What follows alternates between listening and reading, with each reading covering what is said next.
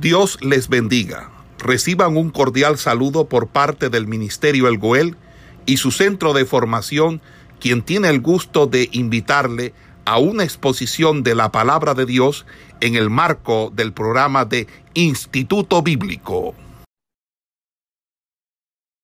Al hermano, está el pastor Alberto que nos dirige en oración. Amén, amén. Padre Dios que está en el cielo, en esta hora te damos gracias, Dios amado. En este momento, Dios, que tú nos has permitido congregarnos o reunirnos a través de este medio. Dios amado, te rogamos que te glorifique a través de cada una de las enseñanzas que se están dando a través de este medio, Dios amado. Que seas tú, oh Dios, dando la sabiduría, el conocimiento, entendimiento a cada uno, Dios, de los estudiantes que hay, Dios mío, que estamos en este lugar, con el deseo de aprender cada día más de tu palabra, Dios mío. Que seas tú, oh Dios, tomando el control aún del fluido eléctrico, del internet. Dios mío, en esta hora de toda perturbación, lo que quiera impedir que esto se lleve a cabo, Señor.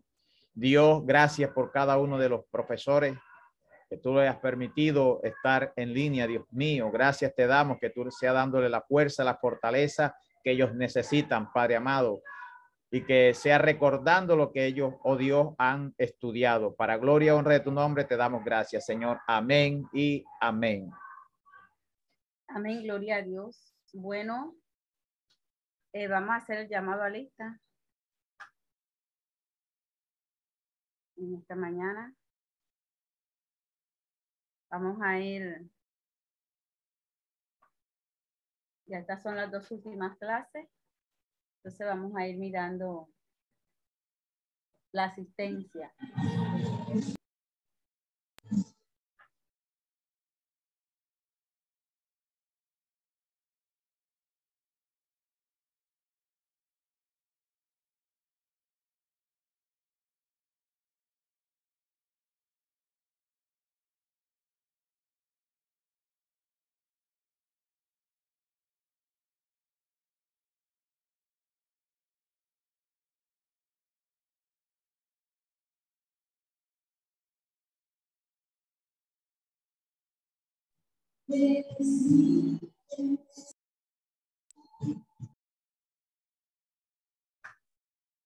Aaron Juliet. Presente. Blanco Arisa Luis.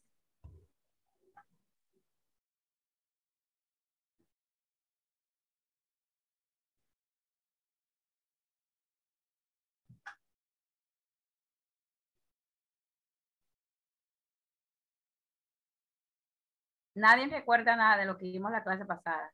Son naranja. Eh, vimos, Dios le bendiga, eh, eh, pastora. Amén, hermano. ¿Ustedes me escuchan? Se escucha bien. Bueno, gloria a Dios. Eh, bueno, vimos de dónde fue escrito el libro, vimos pues también cómo íbamos a empezar a estudiarlo. Eh, vimos que el libro fue escrito desde Judá, que fue llamado el príncipe de la profecía, el profeta Isaías, que su nombre significa Yahvé es salvación. Eh, que habían cuatro tipos de salvación, salvación nacional, salvación judía. Eh, espérate un segundo, Isa.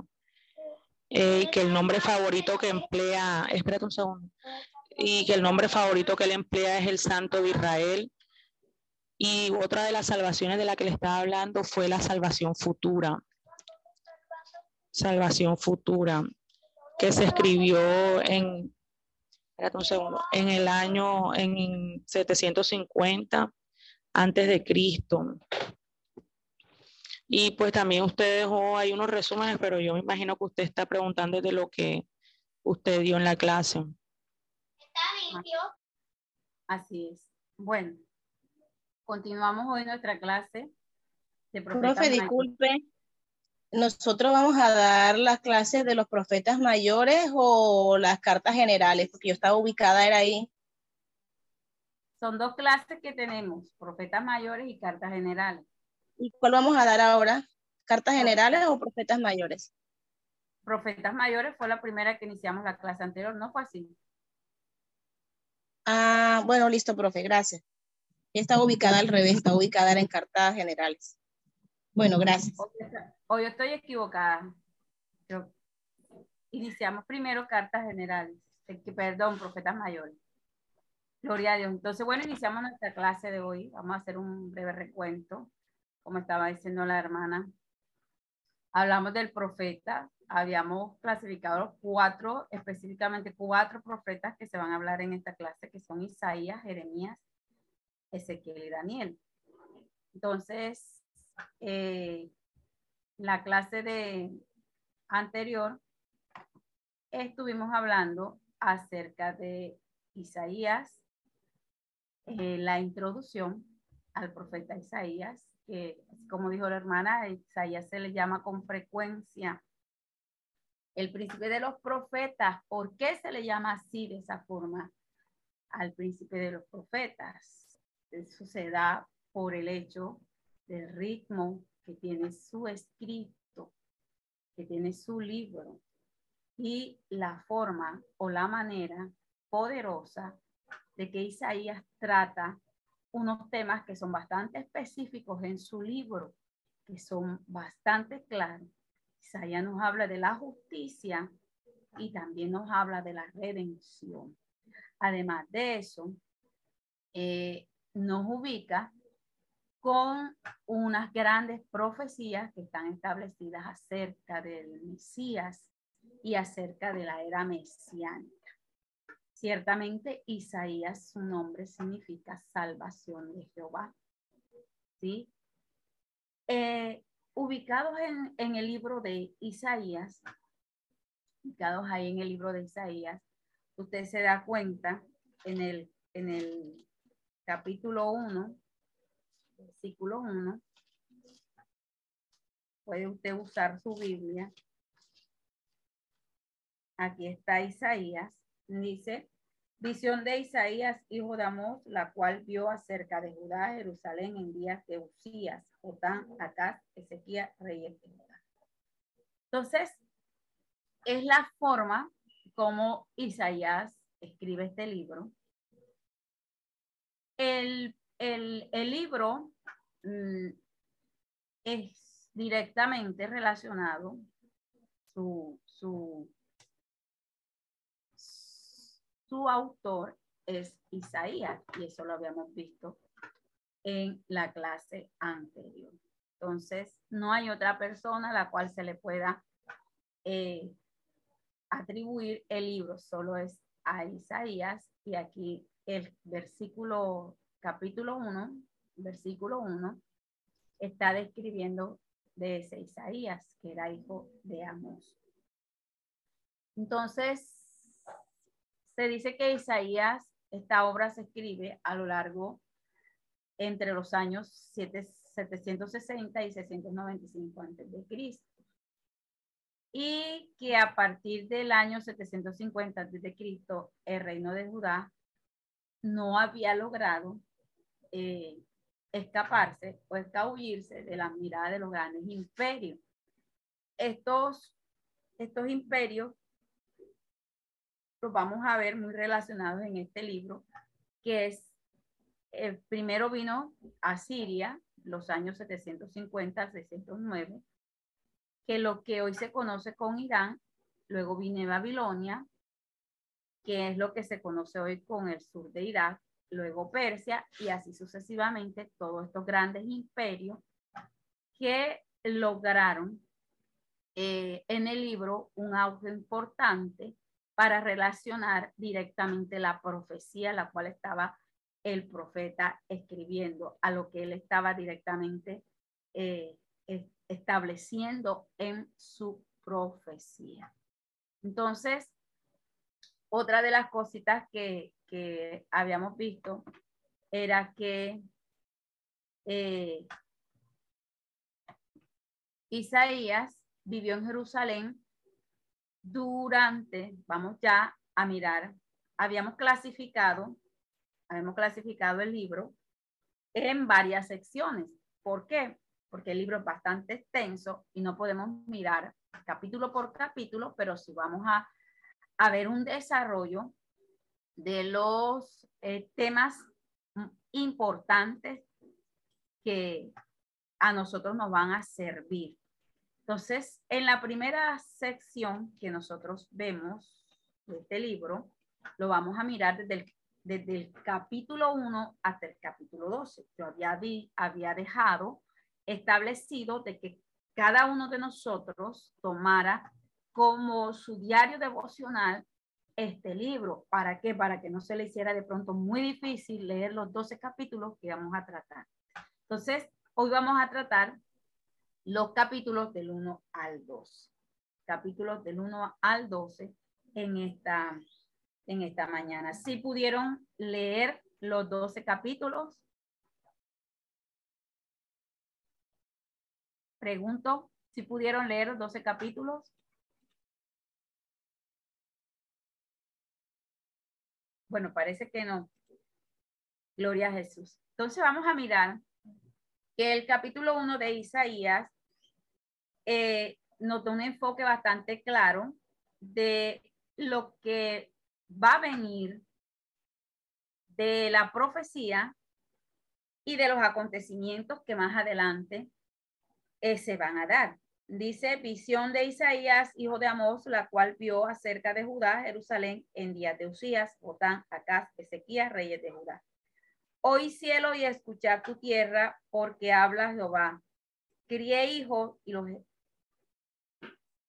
y los engrandecí, y ellos se rebelaron contra mí. El buey conoce a su dueño y el asno el pesebre de su señor. Israel no entiende, mi pueblo no tiene conocimiento. Oh gente pecadora, pueblo cargado de maldad, generación de malignos, hijos depravados.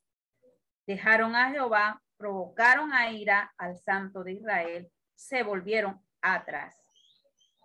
¿Por qué querréis ser castigados aún? Todavía os revelaréis. Toda cabeza está enferma y todo corazón doliente. Desde la planta del pie hasta la cabeza no hay en él cosa sana, sino herida, hinchazón y podrida llaga. No están curadas, ni vendadas, ni suavizadas con aceite. Vuestra tierra está destruida, vuestras ciudades puestas a fuego, vuestra tierra está delante de vosotros comida por extranjeros y asolada con como asolamiento de extraños.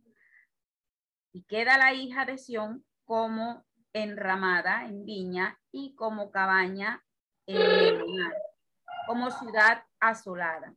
Si Jehová de los ejércitos no nos hubiese dejado un resto pequeño como Sodoma fuéramos y semejantes a Gomorra. comienza la entrada de este capítulo 1, hermanos, por favor, me cierran los micrófonos. Comienza el desarrollo, el desarrollo de, este, de estos 12 capítulos. Eh, vamos a hacer en esta mañana algo que eh, nos va a abrir un poco eh, la expectativa de la relación que tiene este libro con el resto. Dice, Isaías vivió en Jerusalén durante la segunda mitad del periodo del reino de Israel. Y Isaías habla a nombre de Dios, ¿a quién? Directamente a los líderes de dos naciones, de dos pueblos, que estaban en una situación bien crítica. ¿Quiénes eran los líderes de Jerusalén y los líderes de Judá?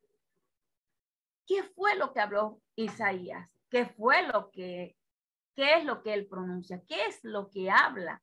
¿Qué es lo que él quiere transmitir a ese pueblo? Pues Dios le da una orden al profeta y él habla de un mensaje y el mensaje que expresa Isaías es un mensaje sobre el juicio que vendría directamente de quién? De Dios. Isaías les advierte a los líderes corruptos de Israel que su rebelión contra el pacto de Dios tendría un alto costo.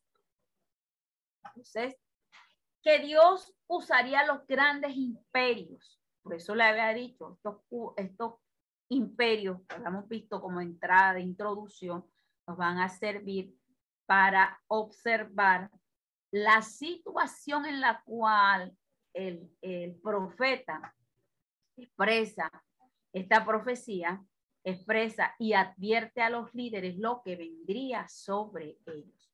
Entonces, Dios usaría estos imperios, usaría el, el de Asiria, después usaría el de Babilonia.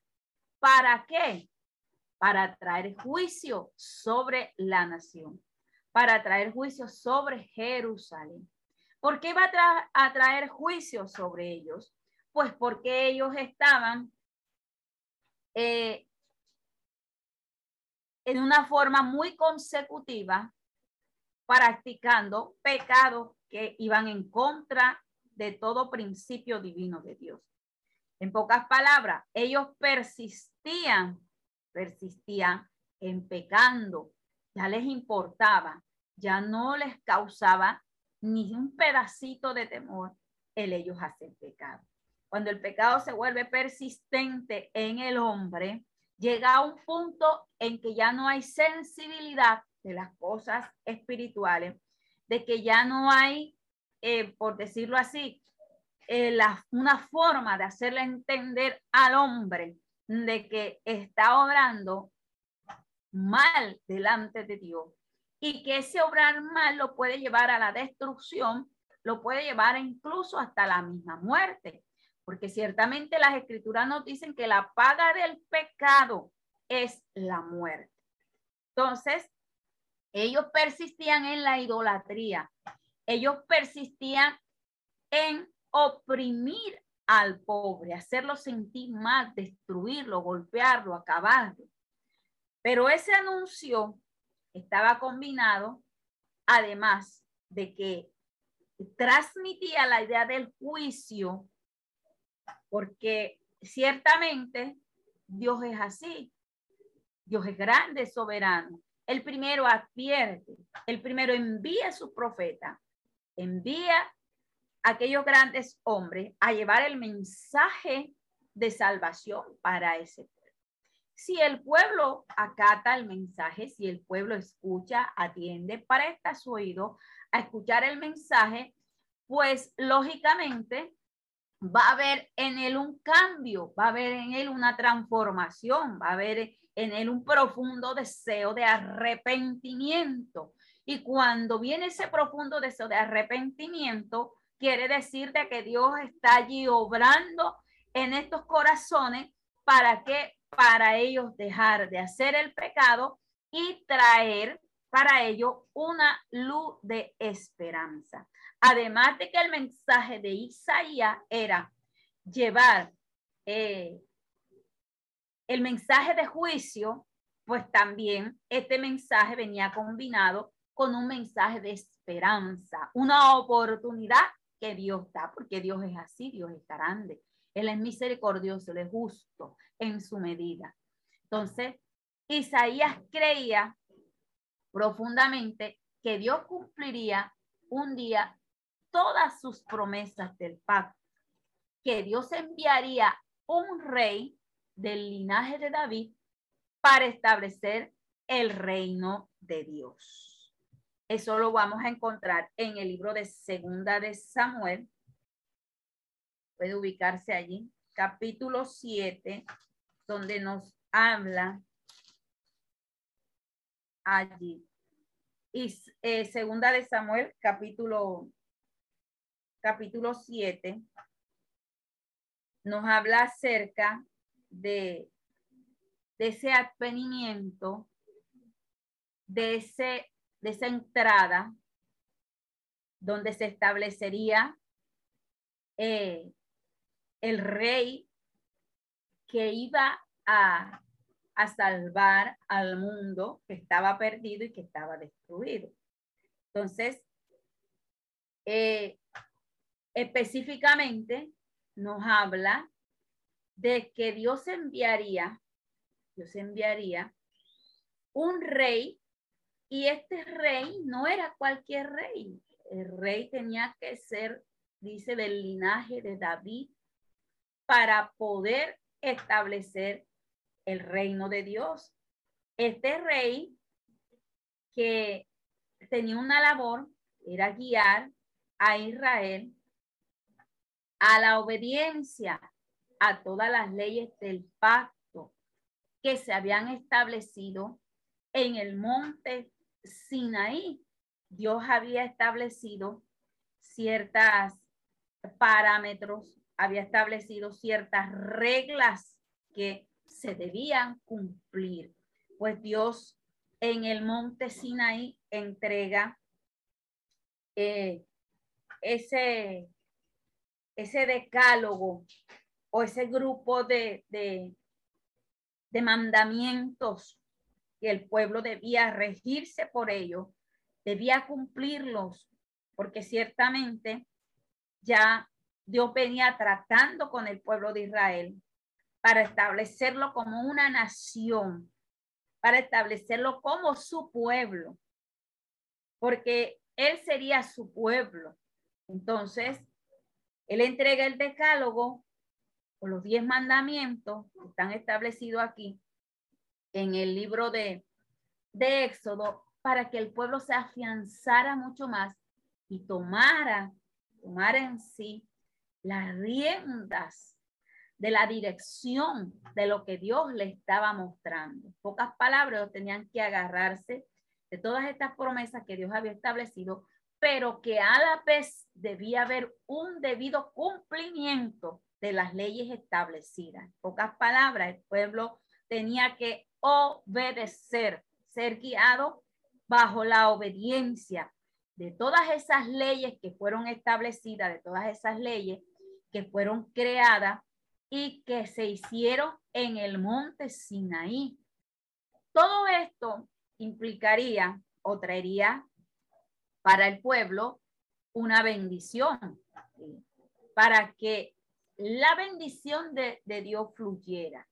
Y además de eso, era para que se diera el proceso de salvación en el pueblo de Dios. La salvación de Dios fluyera tanto, no solamente hacia el pueblo que en ese momento estaba establecido, sino que fluyera hacia todas las naciones y que todo el mundo conociera de que Dios había establecido un plan de salvación, el cual iba a ser llevado a todas las naciones para que fueran salvas.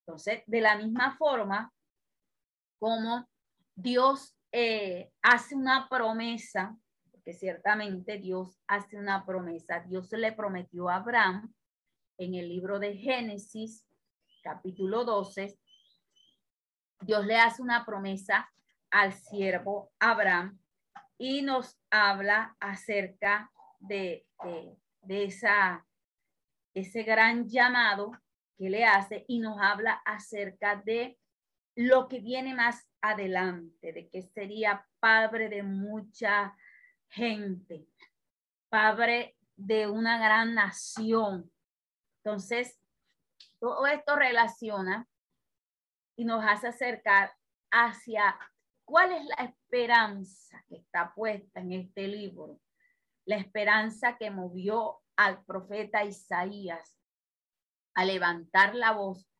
contra lo que se estaba viendo, contra lo que se estaba observando en ese momento en las regiones de Jerusalén y de Judá. Entonces, Isaías levanta su voz contra la corrupción y contra la idolatría de Israel en su tiempo.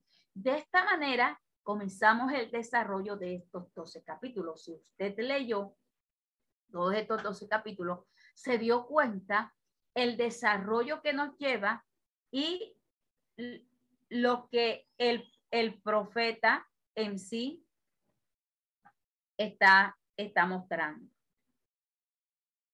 Entonces, eh, comienza a describir Isaías, comienza a describir Isaías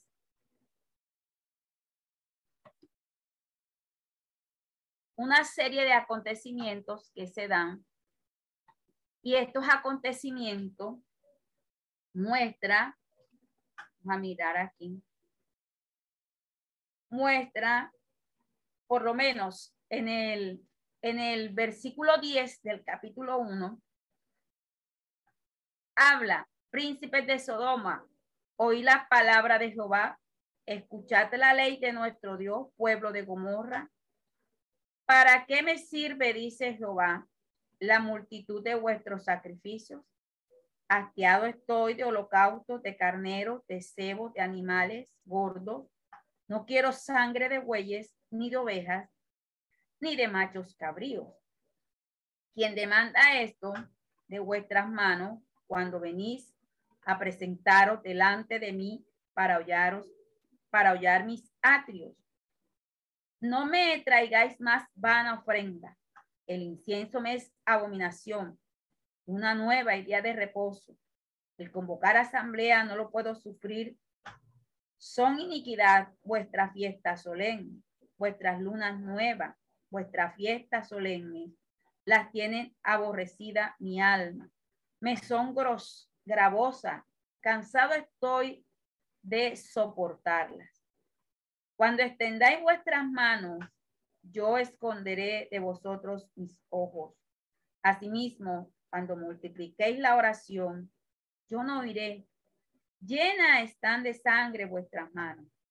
Lavaos, limpiaos, dad la iniquidad de vuestras obras delante de mis ojos. Dejad de hacer lo malo. Aprended a hacer el bien. Buscad el juicio. Restituid al agraviado. Hacer justicia al huérfano. Amparad a la viuda. Venid luego, dice Jehová, y estemos a cuenta. Si vuestros pecados fueren como la grana, como la nieve serán emblanquecidos. Si fueren rojos como el carnesí, vendrían a ser como blanca lana. Si quieres y oyeres, comeréis del bien de la tierra. Si no quieres, fueres rebelde, seréis consumidos a espada, porque la boca de Jehová lo ha dicho. No habla Isaías aquí de que Dios se está moviendo a hacer un llamado. ¿A qué? Al arrepentimiento. Pues como le decía ahorita, lo que Dios quería establecer era llevar a esta nación a que conociera la realidad de las cosas, a confrontarlo en su pecado. Ciertamente estaban en pecado, ciertamente estaban apartados de Dios, lejos de Dios, haciendo cosas que no estaban bien haciendo cosas abominables delante de Dios. Por eso Dios en un momento lo que pide y lo que establece es que el hombre obedezca, es que el hombre obedezca en todos sus aspectos al mandato y a lo que Dios a lo que Dios quiere establecer en, eh, en ellos. Entonces, ¿de qué se sirve? ¿De qué se sirve de que el hombre haga todas las cosas que eh, él quiera para agradar al hombre y no para agradar a Dios, cuando Dios lo que está buscando es que el hombre obedezca. Eso es lo que Dios busca. Porque la obediencia a Dios es el cumplimiento de un mandato que está establecido. Es el cumplimiento de una orden establecida por Dios. Y si Dios lo dejó de esta forma, es porque Él quería que el pueblo se encaminara hacia esa obediencia que, que Él quería que su pueblo transmitiera. Por ser pueblo de Dios, Él debía mantenerse en esa posición. La palabra obediencia se utiliza en muchos aspectos de nuestra vida. Se usa en la religión, se usa eh, en el área secular, se usa, en, eh, se usa en la escuela, se usa en la familia, se usa en el ejército, se usa en muchos, en muchos aspectos. Entonces, esta palabra está indicando una acción, una acción que establece a que el hombre se colocara en su posición, una posición de atender, de escuchar, porque directamente la palabra lo que relaciona es que el hombre debía escuchar, escuchar a Dios en todos los aspectos, escuchar a Dios en todos los mandatos que él había establecido para que el hombre no tuviera excusa más adelante de que no se le dijo de que debía ser así y nunca lo hizo. Entonces, el desarrollo de este capítulo, ciertamente el capítulo 1 nos enfoca hacia al área evangelística. Prácticamente se está dando la oportunidad para que ellos, ellos se corrijan. Es la labor que tiene el ministerio evangelístico. ¿sí? Lleva el mensaje, el mensaje de advertencia, el mensaje que va a cambiar la forma de ver las cosas, la forma de en la cual estamos viviendo, la forma en la cual nosotros como pueblo de Dios estamos a espaldas de Dios. Pero viene un mensaje de esperanza más adelante. Entonces, entonces este capítulo, este, este capítulo 1, los capítulos del 1 al 12, gira alrededor de grandes eventos históricos que ocurrieron en la segunda mitad del siglo 8 antes de Cristo. Y por eso aparecen en muchas profecías que nos hablan acerca de la redención y que nos hablan acerca de la liberación y que ven en la venida del Mesías su cumplimiento. Entonces, el profeta inicia mencionando el tema y el tiempo de su libro. El tema es Judá y es Jerusalén.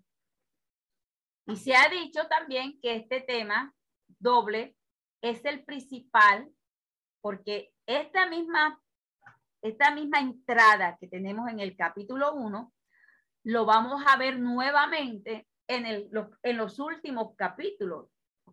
Capítulo 40 al 66, nuevamente nos vamos a encontrar donde Dios está mostrando la condición de pecado del pueblo, pero que también está mostrando la oportunidad para el pueblo, para que el pueblo entre a la corrección, llegue al arrepentimiento y pueda ser salvo. Entonces, en los capítulos del 1 al 39, donde también se alude constantemente a toda la nación de Israel, invoca a que cielo y tierra sean testigos de lo que el Señor ha dicho, así como lo hizo Moisés en el libro de Deuteronomio capítulo 32, versículo 1. Entonces, y Moisés denuncia los malos caminos del pueblo.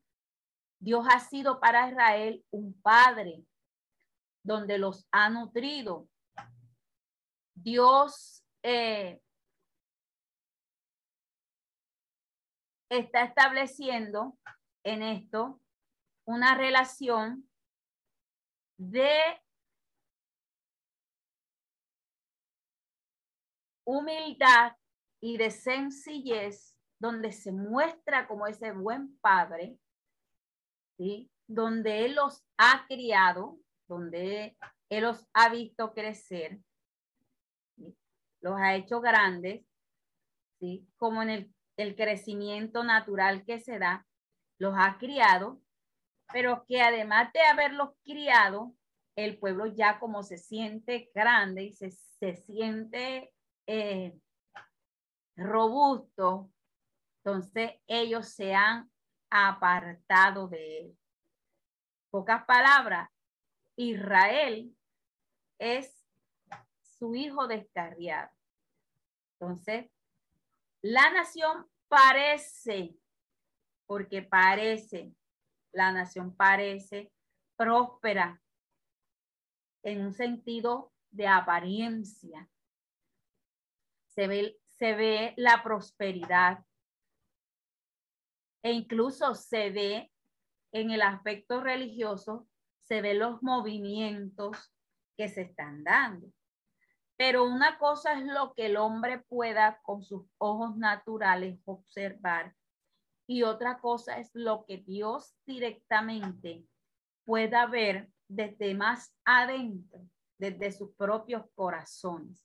Entonces, Dios ve un cuadro distinto. Dios ve a un pueblo que está en una situación de rebeldía. Dios ve a un pueblo que está en una situación de desobediencia. Dios ve una situación de un pueblo que no acata la orden de Dios. Dios ve una situación grave de enfermedad. Están enfermos de pecado. Están leprosos. Que la lepra relacionaba el pecado que había en el en la persona directamente aquí lo relaciona a la nación. Estaba en un estado de pecaminosidad. Y como muestra aquí sus ciudades, como,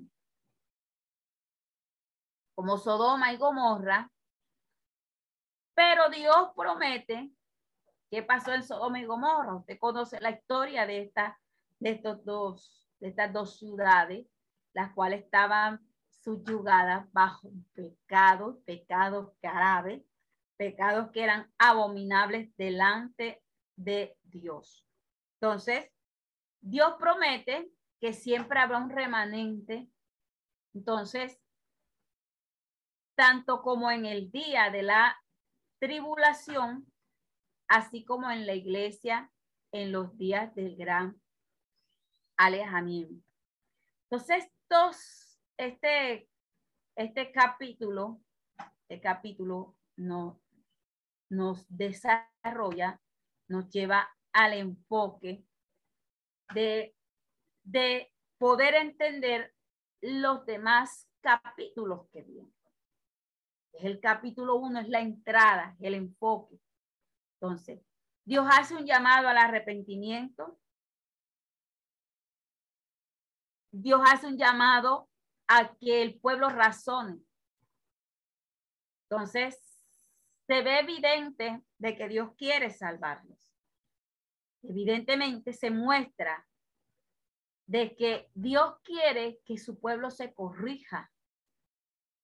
¿Sí? Dios quiere, sí, a través de esa, de, de esa promesa que evidencia que la salvación no se puede divorciar de la limpieza, de la santificación, Dios les hace un llamado.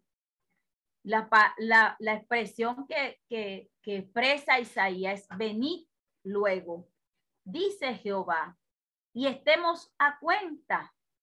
Hace un llamado. Por eso le dije que esta, este capítulo 1, para algunos eh, eh, predicadores, para algunos eh, personas en el área evangelística lo usan mucho para llamar, para atraer, para hacer conciencia de cuán alejado estamos de Dios y cuánto ha hecho estrago el pecado en nosotros. Venid luego, dice Jehová, y estemos a cuenta, aunque vuestros pecados sean como la grana, como la nieve serán emblanquecidos aunque sean rojos como el carmesí, estos pecados vendrían a ser como blanca lana. Porque el arrepentimiento en nuestra vida produce una limpieza y era lo que Dios quería establecer. Sí, de que se diera esa limpieza, de que ellos se santificaran y de que ellos mostraran una, una nueva vida, una vida diferente, un nuevo ser. Lo que traía el arrepentimiento en ellos era ese proceso de santificación, de ser aptos para poder alcanzar las bendiciones de Dios. Y a través de la gracia que ha sido dada por Dios, ofrecía esas bendiciones. Entonces, la falta de arrepentimiento y la desobediencia acarreaban juicio, acarreaban juicio sobre él, porque un corazón que no esté arrepentido y un corazón que vive en su desobediencia iba a traer perjuicios sobre la vida de la persona. Entonces, debido a que Judá se niega a escuchar, porque acuérdese ahorita el, eh, la relación que nos muestra, el llamado que Dios hace a la obediencia, era atender directamente, prestar el oído a escuchar. Pero como Judá se niega a escuchar a Dios, se, niega en su actitud rebelde y desobediente que, que tiene, entonces viene su destrucción. Si él se niega a escuchar, vendría destrucción sobre él. Pero el propósito de Dios al juzgar es restaurar mediante la limpieza del pecado y una condición verdadera de justicia. Es lo que Dios quiere establecer. Entonces, esto con relación a estos dos primeros capítulos. Entonces, el capítulo 2, las palabras que abren este capítulo, resumen lo que el profeta ha dicho al inicio del capítulo 1 y luego, luego nuevamente lo va a repetir. Pero ahora presenta el tema de los capítulos 2, del, del capítulo 2 y eh, habla de que ha tenido una visión, habla de que ve una palabra. Y esto señala eh, lo que el profeta ha visto, que es algo sobrenatural. Entonces, cuando los hombres se hablan entre sí, escuchan la palabra de Dios, se ve. Entonces, esto sugiere dos cosas. Primero, de que la palabra como es viva en sí, ella produce un efecto, un, efecto en la vida del creyente. Eh, ella imparte una revelación que es imposible a la mente meramente natural de poder ser eh, directamente entendida a nuestra propia forma natural. Pero si en una forma espiritual sabemos que ella va haciendo y va trabajando en todo nuestro ser. Y lo otro es que nuestra mente debe estar preparada y calificada para comprender lo que Dios tiene que revelar. Entonces, en este capítulo, Dios, en este capítulo 2, perdón, se muestra lo que viene más adelante, lo que relaciona o encaja con el resto de los demás de los demás capítulos. Entonces, esto se ve esto se ve directamente lo que Dios quiere revelar. Entonces, eh, Dios está pidiendo, porque ya comienza aquí, ya, ya comienza aquí eh, a desarrollarse en sí. Viene aquí un juicio contra los soberbios. Dice aquí el, capítulo 2. Lo que vio Isaías, hijo de Amós, acerca de Judá y de Jerusalén. Acontecerá en los postreros de los tiempos que será confirmado el monte de la casa de Jehová como cabeza de los montes y será exaltado sobre los collados y correrán a él todas las naciones. Vendrán muchos pueblos y dirán, venid y subamos al monte de Jehová, a la casa de Dios de Jacob, y nos enseñará sus caminos y caminaremos con sus sendas porque de Sión saldrá la ley y de Jerusalén la palabra de Jehová. Y juzgará entre las naciones y reprenderá muchos pueblos y volverán sus espadas en rejas de arado y sus lanzas en hoces. No alzará espada nación contra nación, ni se adiestrará más para la guerra. Viene entonces, vino eh, eh, se desarrolla el juicio de Jehová contra Jerusalén. Y para ir resumiendo, para ir resumiendo lo que eh, directamente es el desarrollo de, de estos 12 capítulos. Dios nos está hablando aquí de la santidad. Habla de la santidad de Dios en la forma de un carbón encendido que viene y lo quema, pero no lo quema porque eh, para destruirlo, porque es la visión que él le está viendo, es lo que Dios le está mostrando, sino que lo hace es para purificar su pecado. Entonces, comienza Isaías a ver la visión, a ver lo que Dios les quiere mostrar. Isaías medita en esta extraña experiencia y es ahí donde Dios ya le hace, eh, por decirlo así, la entrega de la tarea que él va a Pastora, Dios le bendiga, qué pena. Ese no es el capítulo 6. Sí, ya estamos desarrollando, ya, ya, ya dimos el, del, del 1 al 2. Estoy haciendo un resumen de los 12 primeros capítulos.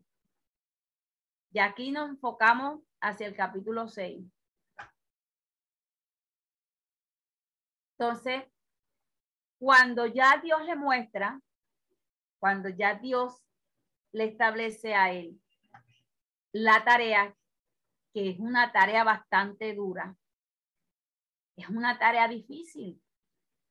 Tratar con un pueblo rebelde, con un pueblo desobediente y que no quiere encajarse al molde de Dios es una tarea bien difícil. Entonces, ¿qué tiene que hacer Isaías? Isaías debe seguir anunciando el juicio venidero. Pero debido a que se da un acontecimiento, Israel ha llegado a un punto un punto en el cual se encuentra en un estado de no atender, un, un estado de endurecimiento, donde la palabra no está haciendo ningún efecto, sino que Isaías viene y hace su labor, porque su labor es ir y llevar el mensaje. Su labor es acercarse hacia allá. Su labor es transmitir el mensaje. Pero ahora él debe seguir llevando ese mensaje. Su tarea no es desmayar. No importa que Israel haya, llegado al punto de endurecerse más, de no retornar, y que endurecería directamente más al pueblo, porque la palabra que estaba transmitiendo era una palabra dura, pero aún así Isaías debía, debía hacerlo. Isaías debía confiar en el plan de Dios. Y comienza a mostrar Dios qué era lo que iba a hacer. Dice, Israel va a ser cortado como un árbol. ¿Cómo era ese árbol, como un árbol que estaba abandonado, como un tronco que está tirado, se pasa por cualquier, cualquier campo, por cualquier vereda, por cualquier camino, así como está un, un árbol tirado, un tronco tirado, y además de eso sería quemado y calcinado. Pero después de todo esto, de todo esto que, que acontecería, que sería cortado, que sería eh, quemado y que además de eso sería calcinado, Dios dice que ese tocón ardiente que había quedado, de allí iba a producir algo, algo que iba a ser de bendición, algo que iba a ser el, el futuro glorioso de una nación que estaba completamente destruida y que venía un renacer. Isaías habla de, de, de, de, que ese pedazo de tocón ardiente se convertiría en una semilla santa que sobreviviría para el futuro. Entonces, es una pequeña señal de la esperanza de lo que viene más adelante. Pero usted se preguntará, ¿quién o qué es esa semilla santa? ¿Quién cree usted que puede ser esa semilla santa? En esta primera sección de este desarrollo de estos de estos capítulos de estos capítulos, de estos 12 capítulos que nos hablan de este acontecimiento grande. Esa, el resto de la sección nos ofrece, nos ofrece la respuesta. Isaías confronta a Cas, un descendiente de David, rey de Jerusalén. Y en esta confrontación que él hace, Isaías eh, expresa la caída de lo que venía, lo que se estaba evidenciando. Anuncia su caída.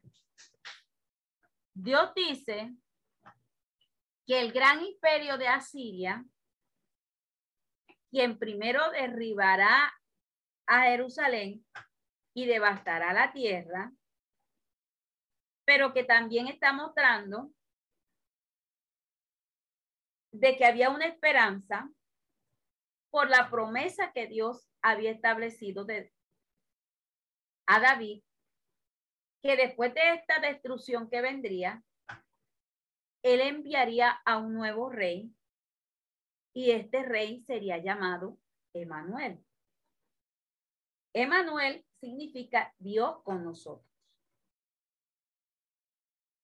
Y el reino de Emanuel, el reino liberaría al pueblo de Dios de los imperios que se habían levantado contra ellos y de todos aquellos que eran opresores que se habían dedicado a oprimir al pueblo.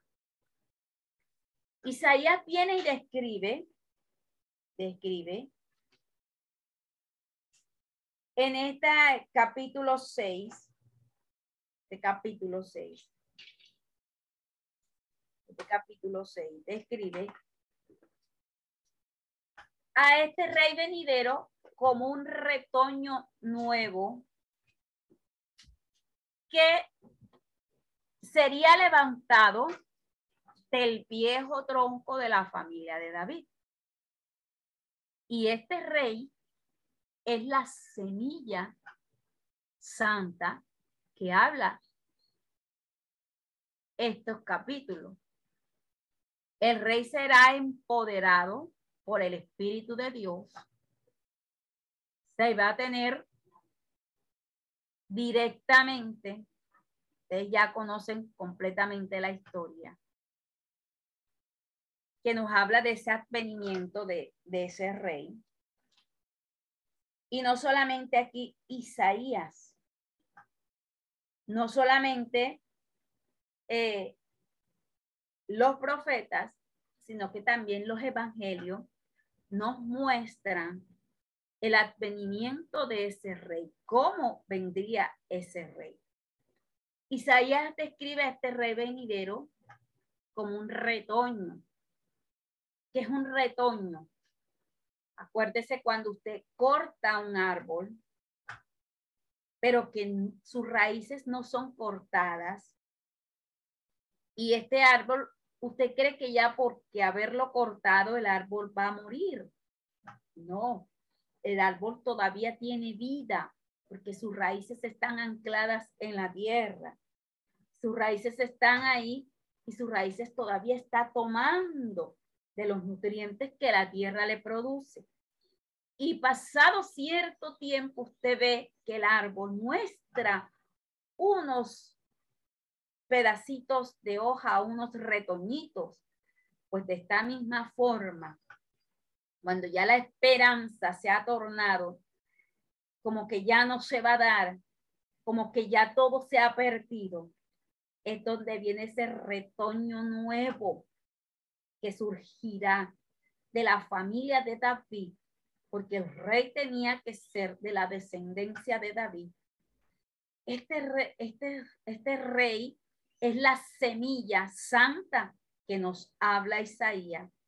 El rey será empoderado por el Espíritu de Dios para ser guiado, para ser direccionado y para poder gobernar.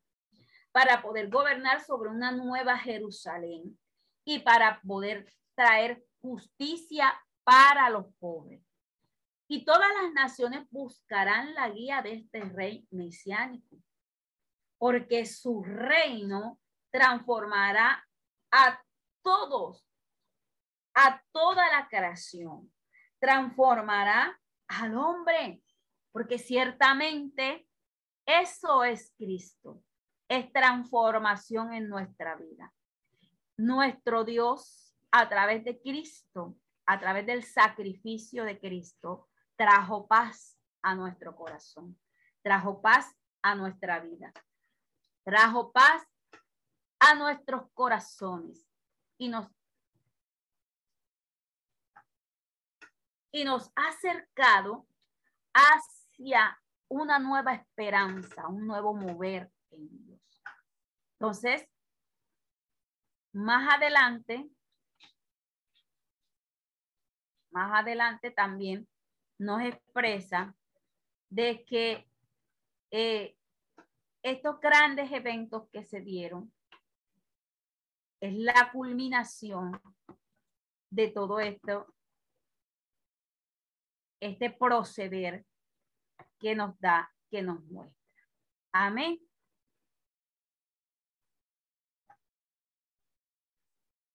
Gloria a Jesús. Creo que culminamos aquí la grabación. ¿Hay alguna pregunta?